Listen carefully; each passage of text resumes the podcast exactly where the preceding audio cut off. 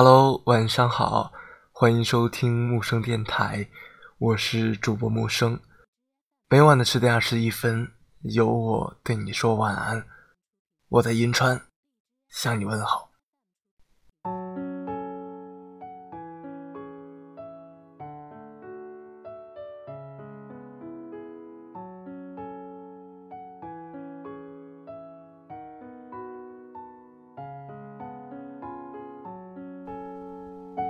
特别可惜的是，我在二十三岁时才明白过来一个道理：比起会好好的爱人，能够从容坦然的被爱，是一种更难拥有的能力。我有个同事，经常跟我抱怨，自己每一次分手都是因为同样的原因，自己爱的一天比一天多。而男友的爱，一天比一天少，就连分手过程都相差无几。男友从热情到冷淡敷衍，最后用冷暴力逼走一切。他把这个归结到男女的性别差异上，并跟我说特别不公平。其实我这个同事是个各方面都很优秀的人。工作上面面俱到，沉稳大气，令人妒忌的擅长逢山开路、遇水搭桥。为人上幽默风趣，能够在气氛降到冰点时暖场。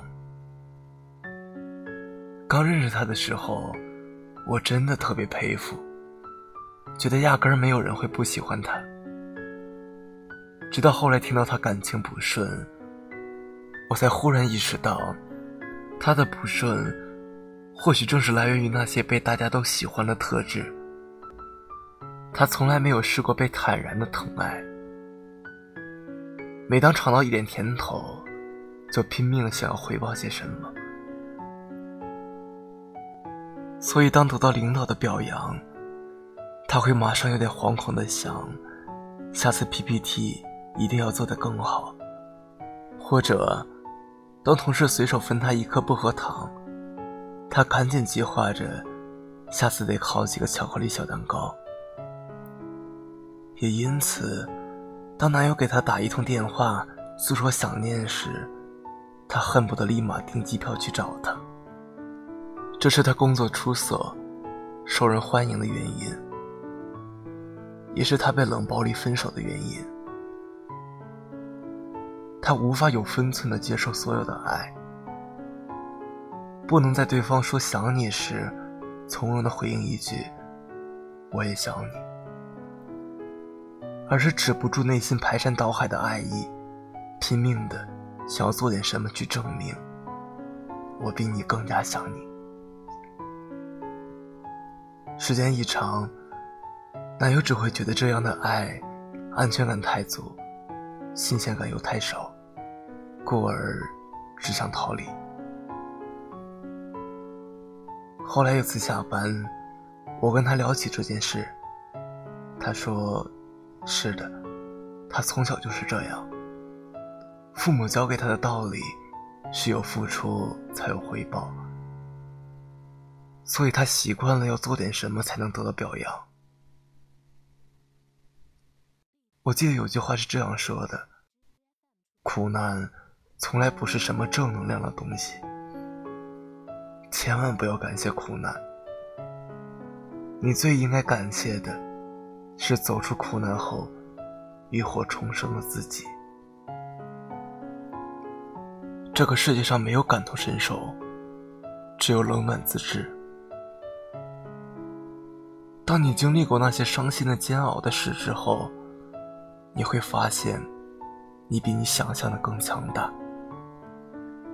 你渐渐的成为一个不动声色的大人，一如既往的与生活硬碰硬。有时候，你好想抱抱那时候的自己，然后摸摸他的头，说：“谢谢你，辛苦了。”我跟他说：“很辛苦吧？”他哽咽：“对的。”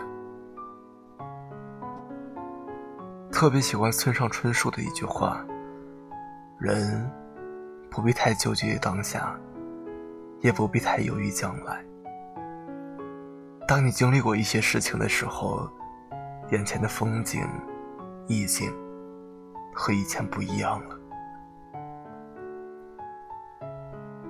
我们在长大的路上，尤其在我们二十几岁的年纪，我们经历过很多起起伏伏。”也经历太多的无能为力。小时候作业没有来得及完成，会感到害怕；初恋时，非对方不娶不嫁，最后也不得不分开。策划文案改了一遍又一遍时的绝望心情，还有包括曾经在你身边的，后来又离开的人，那份再也见不到的难过。有没有想过呢？你人生道路里面经历过的所有的困难，所有的绝望时刻，后来看的时候，就好像记不起当初为什么如此这般难过了。我们人生那么长，总该有一段时光用来浪费，总要有一段糟糕的日子是用来逼自己成长。当你经历很多事后，在今后闪闪发光的日子，要感谢当初那个一直在坚持的自己。每个人都在经历着各种各样的不容易。十字路口的大爷每天坚持来卖早餐，老奶奶年纪那么大了，也在坚持来回的翻着垃圾桶。我们在这个年纪。学会与生活针锋相对，也要学会和生活温柔相待。在与这个世界握手言和，你一定要坚信，路还长着呢。走下去，跑下去，天总会亮的。你可以说疼，也可以坦然的向周围所有人表达你的软弱，接受他们的善意。没有人会责怪你。大家都不是十全十美的动物。这些人包括同事，包括男友，包括陌生人。我宁愿你自私一点，相信那些扑面而来的爱意是你应得的，而不是你亏欠这个世界的。后来我在想。其实我们多多少少都有点被爱无能吧。更无奈的是，或许我们永远都无法改变这种无能，因为它是根深蒂固的，是你从婴儿时期就开始，然后贯穿整个人生的。或许偶尔一次，你能坦然的接受点什么，但那之后的哪一次，你察觉到自己少付出一点。而别人感到不悦，你就会立马回到从前的状态。这没有解决办法，所以对我来说，我只盼着有一天，有一个施展不尽爱意的人，出现在你这钢盔铁甲的少年面前，在你想着无论如何也要明刀明枪干这个世界的时候，摘下你的头盔。让你骤然发现，原来枪林弹雨从来都离你很远很远，而你眼前只有一片繁花盛开。别怕孤独，有我爱你。晚安。